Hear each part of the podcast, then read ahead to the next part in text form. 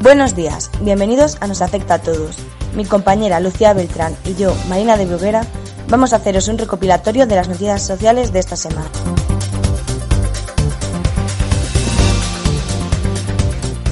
Correos digitalizará los 2.295 puntos de atención al público en zonas rurales. Correos está acelerando los trabajos encaminados a digitalizar los 2.295 puntos de atención al público que mantiene en zonas rurales de todo el país, con el objetivo de facilitar la prestación de los servicios públicos a la ciudadanía en igualdad de condiciones que las zonas urbanas más pobladas.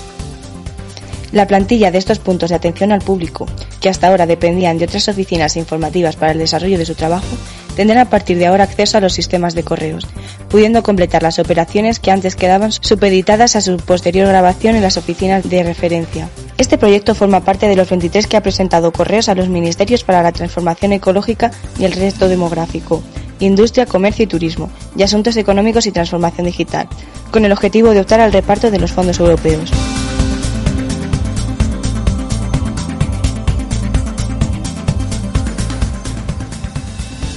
Casi la mitad del desempleo por la pandemia en Castilla-La Mancha afecta a jóvenes menores de 34 años. Frente a las 355.400 personas ocupadas menores de 34 años que había en diciembre de 2007, a fecha de diciembre de 2020 este número ha bajado a los 187.200, según un estudio de UGT. En 2020, el año en el que comenzó la pandemia, el número de desempleados y desempleadas en Castilla-La Mancha se incrementó en 9.400 personas, de las cuales 4.400 fueron menores de 34 años, unas cifras que dan cuenta de lo mucho que ha afectado la pandemia a los jóvenes trabajadores. Según un estudio realizado por UGT Castilla-La Mancha, desde el inicio de la crisis sanitaria y económica, casi la mitad de los nuevos parados y paradas tienen menos de 34 años. En base al documento, Javier Flores ha puesto de manifiesto que los y las jóvenes somos la generación de la crisis. Nunca hemos conocido una situación de condiciones laborales dignas. Cuando parecía que empezábamos a despegar tras la crisis de 2008, y repito, parecía, ahora nos golpea la crisis del COVID-19.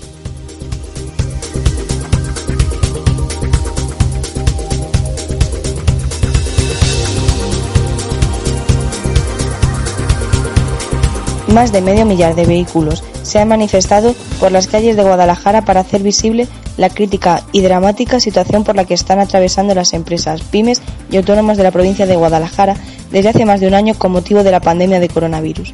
Los empresarios han salido a la calle para manifestar su disconformidad a las continuas restricciones y cierres que hacen inviable la continuidad y gestión de las empresas, pymes y autónomos de la provincia de Guadalajara. Con esta caravana, y como ha puesto en manifiesto la presidenta de los empresarios alcarreños, los empresarios piden que les dejen trabajar porque al fin y al cabo es lo que saben hacer, trabajar para crear riqueza y puestos de trabajo en nuestro territorio. Un trabajador de un centro de menores migrantes arremete contra Vox. Basta ya de etiquetas falsas que incitan al odio. Javier Arboleda es trabajador social en un centro de Ciudad Real y considera que mensajes como el de la cartelería electoral de la formación de extrema derecha no solo incitan a la violencia, sino que también siembran odio entre los propios menores al ver cómo se les criminaliza. Javier Arboleda es trabajador social del Centro de Menores Extranjeros No Acompañados de Ciudad Real.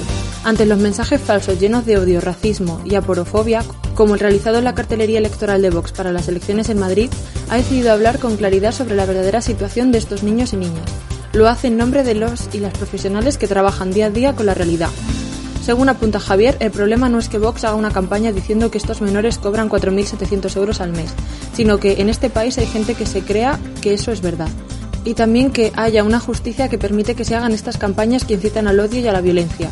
Apunta asimismo que con este tipo de campañas también se siembra el odio entre los menores, que ven como un sector de la población les criminaliza.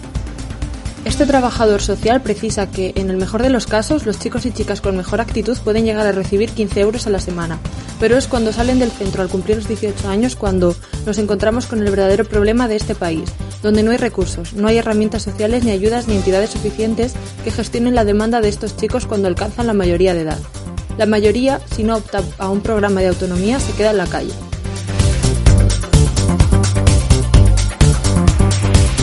la UCLM restablece el campus virtual y el correo institucional. La Universidad de Castilla-La Mancha reactivó el viernes los servicios del campus virtual, el correo institucional, la plataforma Teams, el paquete de Office 365 y los espacios compartidos, en el proceso de vuelta a la normalidad tras el ciberataque sufrido el pasado domingo.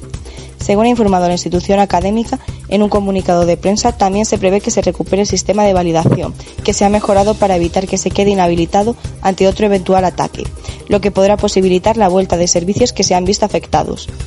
La UCLM ha recordado que la información se recuperará en su totalidad, incluso la que se ha visto afectada por el ataque, porque los sistemas de salvaguarda con los que trabaja la universidad han funcionado perfectamente.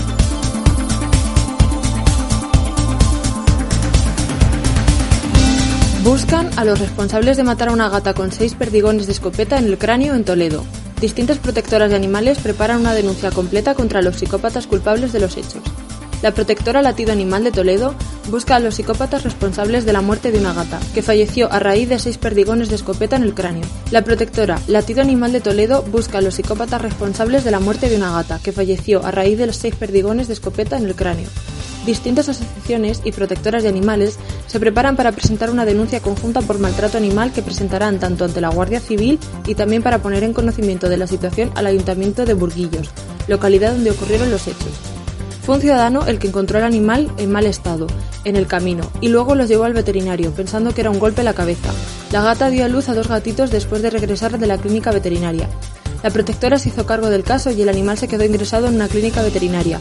Parecía que tenía un golpe en la cabeza, pero tenía un perdigonazo en la oreja que se pudo quitar fácilmente, explica Delia Fernández, de la APA Latido Animal. De este modo se le suministró tratamientos antiinflamatorios, así como sueros y antibióticos. El animal desarrolló ataques epilépticos y daños neurológicos que finalmente le ocasionaron la muerte en la noche de este martes.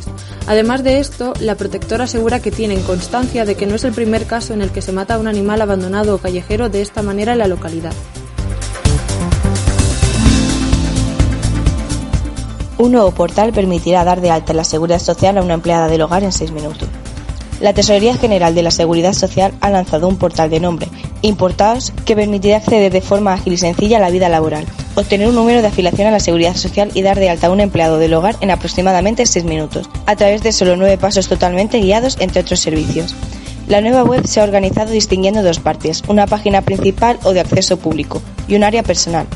En la área pública se recoge toda la información necesaria para realizar cualquier trámite o gestión, también se podrá consultar la vida laboral, el número de la seguridad social, gestionar un alta en el régimen de autónomos, dar de alta a un empleado del hogar o obtener un documento que acredite que estás al corriente de pago con las deudas de la seguridad social. En lo que se refiere al área personal, una vez se accede con los medios de acreditación habilitados, el ciudadano visualiza de forma inmediata todos sus datos, situaciones laborales actuales, vida laboral en la seguridad social y situaciones específicas, tanto si es un trabajador como un empleador de personal doméstico. Esta nueva web permitirá al ciudadano comprobar en cualquier momento y a cualquier hora si está dado de alta en la seguridad social o no y con qué datos. La vida laboral estará permanentemente en actualización. Podrán aplicarse filtros para periodos concretos y existirá la opción de generarla en archivo PDF o hasta mandarla por WhatsApp a uno de los contactos del teléfono móvil. Todos los informes justificantes y demás que consulte el ciudadano se guardarán en una carpeta personal si a un trabajador le da de alta a una empresa, recibirá un SMS en su móvil y podrá desde el portal comprobar que los datos declarados por su empleador son correctos. La bandera trans entra en el Parlamento castellano-manchego que pide no dejar ni una rendija a los discursos de odio. El presidente de las Cortes Regionales y la consejera de Igualdad se han reunido con representantes del colectivo dentro de la campaña estatal de la FELGTB que pide el derecho de autodeterminación para las personas trans las Cortes de Castilla-La Mancha han enviado un mensaje de unidad en favor de la lucha por los derechos de las personas trans. Durante una jornada de encuentro con colectivos en la que el presidente del Parlamento Autonómico, Pablo Bellido, y la consejera de Igualdad, Blanca Fernández, han firmado una bandera trans que está realizando un recorrido por todas las comunidades autónomas.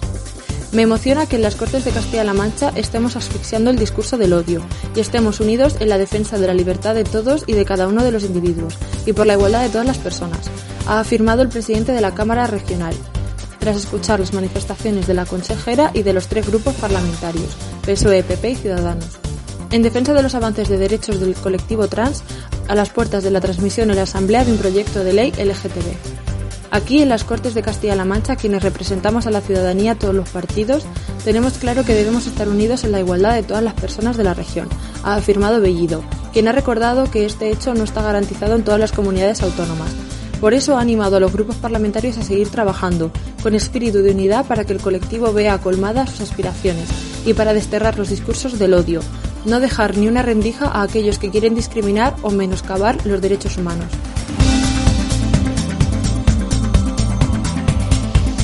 Trabajadores de Airbus en Illescas y Albacete se suman a las protestas contra el cierre de Puerto Real. Las plantillas de Airbus en Illescas y Albacete se sumarán a las movilizaciones y huelgas que se va a llevar a partir de la próxima semana en todas las factorías españolas del Grupo Aeronáutico Europeo en defensa del empleo y en contra del posible cierre de la planta gaditana del Puerto Real. Los sindicatos representativos de los trabajadores de Airbus en Illescas y en Albacete han solicitado ya las correspondientes mediaciones previas a la convocatoria de las huelgas, que en principio comenzarán este mismo mes, según ha informado Comisiones Obreras en nota de prensa. Antes, el próximo martes, ambas plantillas se reunirán en asamblea en sus respectivos centros de trabajo para leer manifiesto consensuado entre los sindicatos representativos de Airbus España y para ratificar el respaldo a la compañía de las movilizaciones lanzada por el Comité de Interempresas en toda España, frente a la amenaza de destrucción de más de 600 puestos de trabajo en nuestro país, con la consiguiente destrucción de empleos directos e indirectos en la bahía de Cádiz.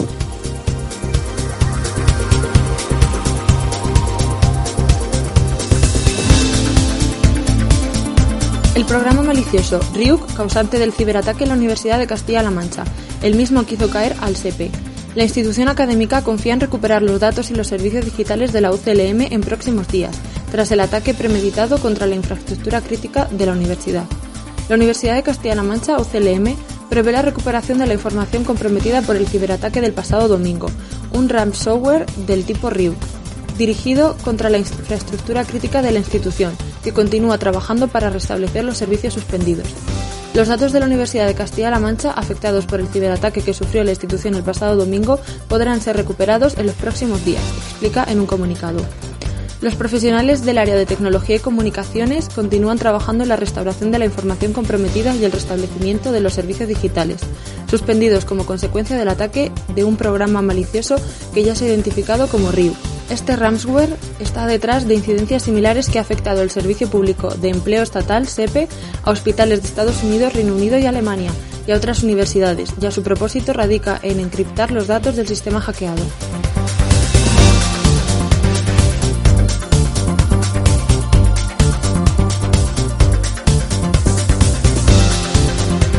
Cuenca será la sede del futuro Centro de Estudios Penitenciarios.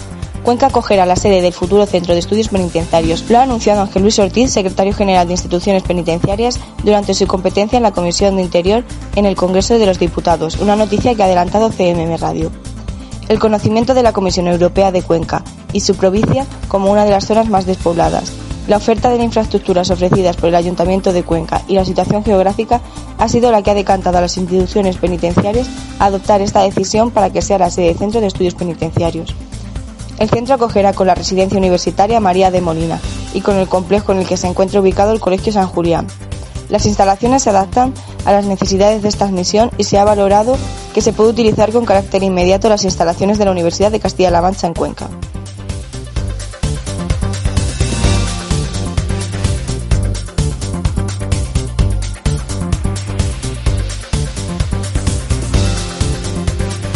Rutas comuneras, la clausura del año Galdós y Toledo Cuenta protagonizarán la celebración del Día del Libro en la capital.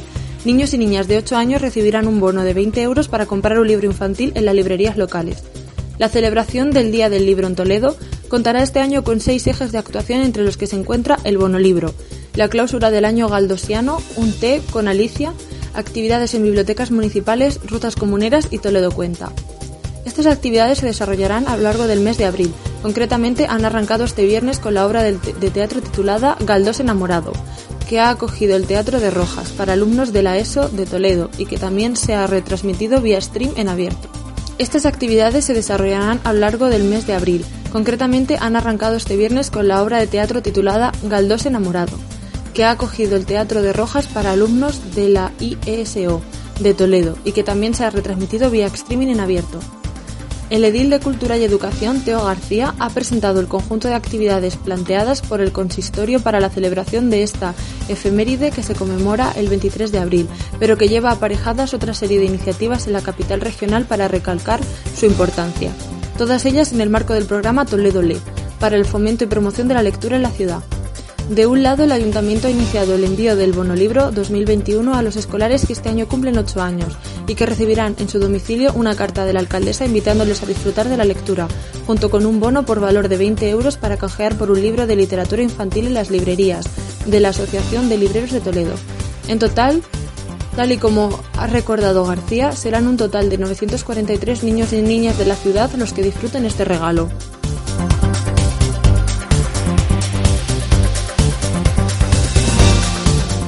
ERE en el BVA. La dirección plantea el despido de 3.800 empleados en España y cerrar 530 oficinas. El BBVA ha planteado este jueves a los sindicatos el despido de 3.800 empleados en España, el 16,3% de la plantilla y unos 23.300 trabajadores, además del cierre de 530 oficinas, el 21,3% de su sede, en aras de ganar rentabilidad y eficiencia, según han informado a F Fuentes de la negociación.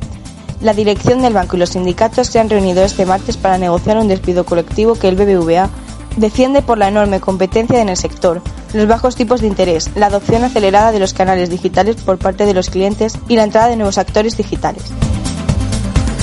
Elisa Fernández, de la Marea Roja de Investigación hay que cambiar el modelo productivo y la forma de invertir en ciencia. Esta investigadora toledana forma parte de los colectivos que se posicionan en contra de la reforma de la ley de ciencia en España.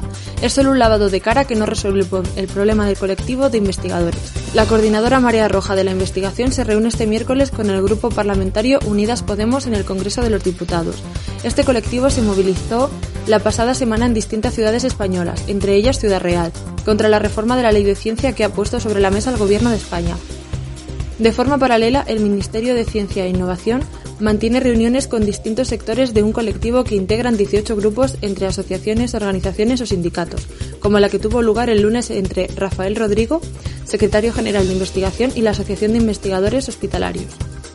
Elisa Fernández es bióloga y vive en Toledo. Es la representante del CCOO-CSIC en la coordinadora Marea Roja de Investigación. El Ministerio todavía no nos ha llamado a los sindicatos, detalla, pero se muestra optimista en que el texto normativo pueda cambiar. Licenciado en el año 2005, es uno de los cientos de ejemplos del periplo de los investigadores en España. Pasó por la Facultad de Medio Ambiente de la Universidad de Castilla-La Mancha en Toledo, para recalar después en contrato en el Hospital Nacional de Parapléjicos para pasar al Instituto Español de Mastocitosis, con sede en el Toledano Hospital del Valle. Con la llegada de la crisis 2008 y su traslado a la inversión pública en investigación en 2011 en Castilla-La Mancha, que se tradujo en brutales recortes y tal como recuerda la investigadora, me quedé en el paro. Mientras valoraba marcharse al extranjero, salió una convocatoria del Consejo Superior de Investigaciones Científicas para técnicos superiores especializados y mientras iba echando currículums y agotando el paro, me puse a estudiar. Estudié mucho y saqué la plaza. Eso fue en 2013 y reconoce que tuvo mucha suerte porque lo que yo he conseguido no es lo habitual. Hoy hay un 40% de temporalidad en los contratos de investigación en el ámbito público, que llega al 80% en el sector sanitario. La llegada de una nueva norma para el sector científico en España ha defraudado. Para Elisa Fernández, el anteproyecto de ley de ciencia es un lavado de cara, pero realmente no afronta la gran problemática que tiene el sector de la investigación. Falta más inversión y sobre todo que sea estable. La Coordinadora Marea Roja de la Investigación fue creada en 2013, un contexto de recortes derivados de la crisis de 2008, y surgió como otras mareas relacionadas con la vuelta de tuerca que entonces daba el gobierno del PP a la educación, la sanidad y los servicios sociales. Brote de COVID en el Burger King de Talavera, al menos 12 contagios entre los trabajadores. La Consejería de Sanidad de Castilla-La Mancha ha informado que se ha producido un brote de COVID-19 con al menos 12 casos entre los trabajadores y un establecimiento de la franquicia Burger King de Talavera de la Reina. Los positivos se han detectado tras las labores de rastreo que se han iniciado tras conocer este caso. Sanidad Castilla-La Mancha confirma ya 12 casos positivos entre los trabajadores después de detectar el primer positivo y comenzar con las labores de rastreo. Además, la Consejería de Sanidad ha explicado que la firma de comida rápida ya está aplicando los protocolos pertinentes y las medidas a adoptar debido a la situación, también de desinfección en comunicación con lo del Servicio de Prevención de Riesgos Laborales. El Gobierno de Castilla-La Mancha destina cerca de 70.000 euros para promover actividades de educación ambiental en la región. Como ha explicado el consejero de Desarrollo Sostenible, José Luis Escudero, se trata de una línea que recuperó en 2019 y tiene por finalidad favorecer la implicación de la sociedad castellano-manchega a través de su red asociativa en la conservación y protección de nuestro entorno, así como la sensibilización y conciencia respecto a los problemas ambientales. Ambas se enmarcan en la Estrategia Regional de Educación Ambiental Horizonte 2030. La orden de ayudas, publicada este jueves en el Diario Oficial de Castilla-La Mancha, recoge que estas actividades podrán realizarse entre el 1 de enero y el 15 de noviembre de 2021, siendo el máximo subvencionable de 12.000 euros para los proyectos de ámbito regional, 10.000 euros para los de ámbito provincial y 8.000 euros para proyectos locales. Y la presentación de solicitudes se puede realizar desde el 23 de abril al 23 de mayo de 2021. Las ayudas, como apuntado, se enmarcan en el ámbito de la participación social, que es uno de los principios generales de la Estrategia de Educación Ambiental de Castilla-La Mancha Horizonte 2030, aprobada en junio de 2020, donde contamos con los principales grupos de interés y se establecieron los objetivos, líneas estratégicas y una propuesta de acciones alcanzables y evaluables para generar e intensificar iniciativas en diferentes ámbitos con el fin de avanzar hacia un futuro más sostenible, de una manera coordinada, compartida y colaborativa. El responsable del desarrollo sostenible ha informado sobre esta convocatoria durante su visita a Almagro, junto al presidente de la Diputación Ciudadraleña, José Manuel Caballero, la delegada de la Junta de Ciudad Real, Carmen Olmedo, el delegado provincial de la Consejería, Fausto Marín, y el alcalde de la localidad, Daniel Reina. Los agricultores retomarán las tractoradas en mayo para reivindicar precios justos y más presupuesto en la PAC. Agricultores y ganaderos de Castilla-La Mancha volverán a salir a las calles durante el mes de mayo para retomar las reivindicaciones de hace un año, paralizadas por la pandemia que se han visto agravadas tras la crisis sanitaria. Unos precios que permitan cubrir los costes de producción, más agua o aumentar los presupuestos de la nueva PAC son algunas de las principales demandas del sector. Ha señalado en rueda de prensa el presidente Asaja en Albacete, Jorge Navarro, que la situación del campo se ha empeorado. Continuamos con los bajos precios de los productos, los altos costes de producción, los problemas del agua y la nueva PAC, donde los presupuestos se han disminuido y se ha complicado la situación para cumplir los compromisos medioambientales. También ha lamentado que no se haya implementado ninguno de los acuerdos adoptados en la Mesa Regional del Agua. El Gobierno regional celebra que a principios de mayo Renfe ponga en marcha el Centro de Robótica e Inteligencia Artificial de Alcázar de San Juan. Jornada de trabajo sobre el estudio de viabilidad de la plataforma logístico intermodal de Alcázar de San Juan. El consejero de Fomento, Nacho Hernando, ha avanzado que las fechas se la ha podido confirmar el presidente de Renfe, Isaías Taboas, tras una conversación que han mantenido junto con la alcaldesa de Alcázar de San Juan, Rosa Melchor, lo que supone a su juicio un espaldarazo a lo que siempre ha defendido Alcázar y a lo que seguimos defendiendo como municipio, como provincia y como comunidad autónoma, también con el apoyo de las instituciones del país y significa que aquí hay futuro de verdad. En cuanto a las ayudas para la rehabilitación de viviendas, Hernando ha explicado que uno de los planteamientos realizados al Ministerio es que contemplara como parte de la ayuda deducciones en el IRPF como resultado de esa ayuda y ha celebrado que el Ministerio de Movilidad, Transporte y Agenda Urbana haya podido conseguir y plantear deducciones que en el IRPF de entre el 20 y el 60% de lo que va a suponer la ayuda que se les dé a estas familias. El Gobierno de Castilla-La Mancha ha celebrado que a principios de mayo Renfe ponga en marcha el Centro de Robótica e Inteligencia Artificial de Alcázar de San Juan. Así lo ha destacado el consejero de Fomento, Nacho Hernando, que ha confirmado esta fecha tras una conversación que ha mantenido, junto con la alcaldesa de Alcázar de San Juan, Rosa Melchor, con el presidente de Renfe, Isaías Taboas, una iniciativa que según el consejero supone un espaldarazo a lo que siempre ha defendido Alcázar y a lo que seguimos defendiendo como municipio, como provincia y como comunidad autónoma, también con el apoyo de la institución del país y significa que hay aquí futuro de verdad. En este sentido, el consejero de Fomento ha puesto en valor la política coherente y realista que el gobierno de Emiliano García Paje ha hecho en torno a la logística y la movilidad, y ha destacado que proyectos como el de Alcázar de San Juan no significan un freno a proyectos importantes en materia logística en otros puntos de la región como Talavera, y o Albacete, sino que se pueden ver complementados.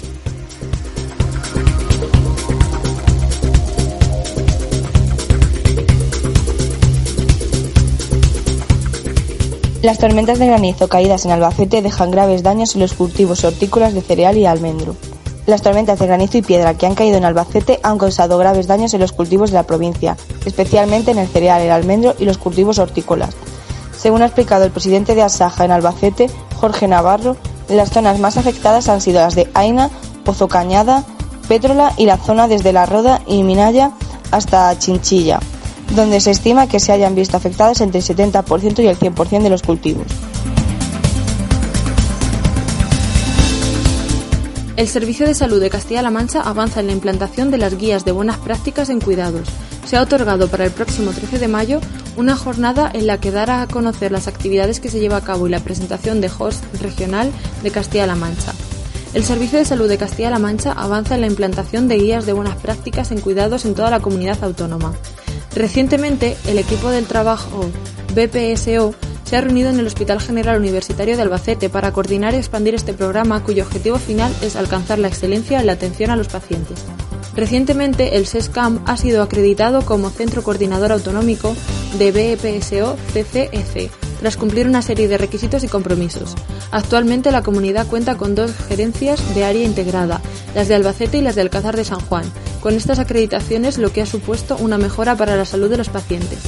Las guías de buenas prácticas en cuidado son herramientas que proporcionan directrices y recomendaciones basadas en la evidencia para asistir a los profesionales y también a los usuarios en la toma de decisiones, con el fin de mejorar los cuidados, enriquecer la práctica profesional y obtener mejores resultados en la salud.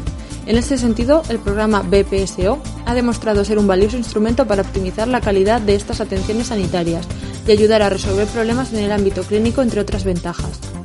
Hasta el 24 de mayo está abierta la convocatoria para que todas las instituciones sanitarias de Castilla-La Mancha de gestión pública que lo deseen soliciten formar parte de este proyecto en lo que constituye una gran oportunidad de incorporar, fomentar y desarrollar la cultura de la práctica clínica basada en la evidencia.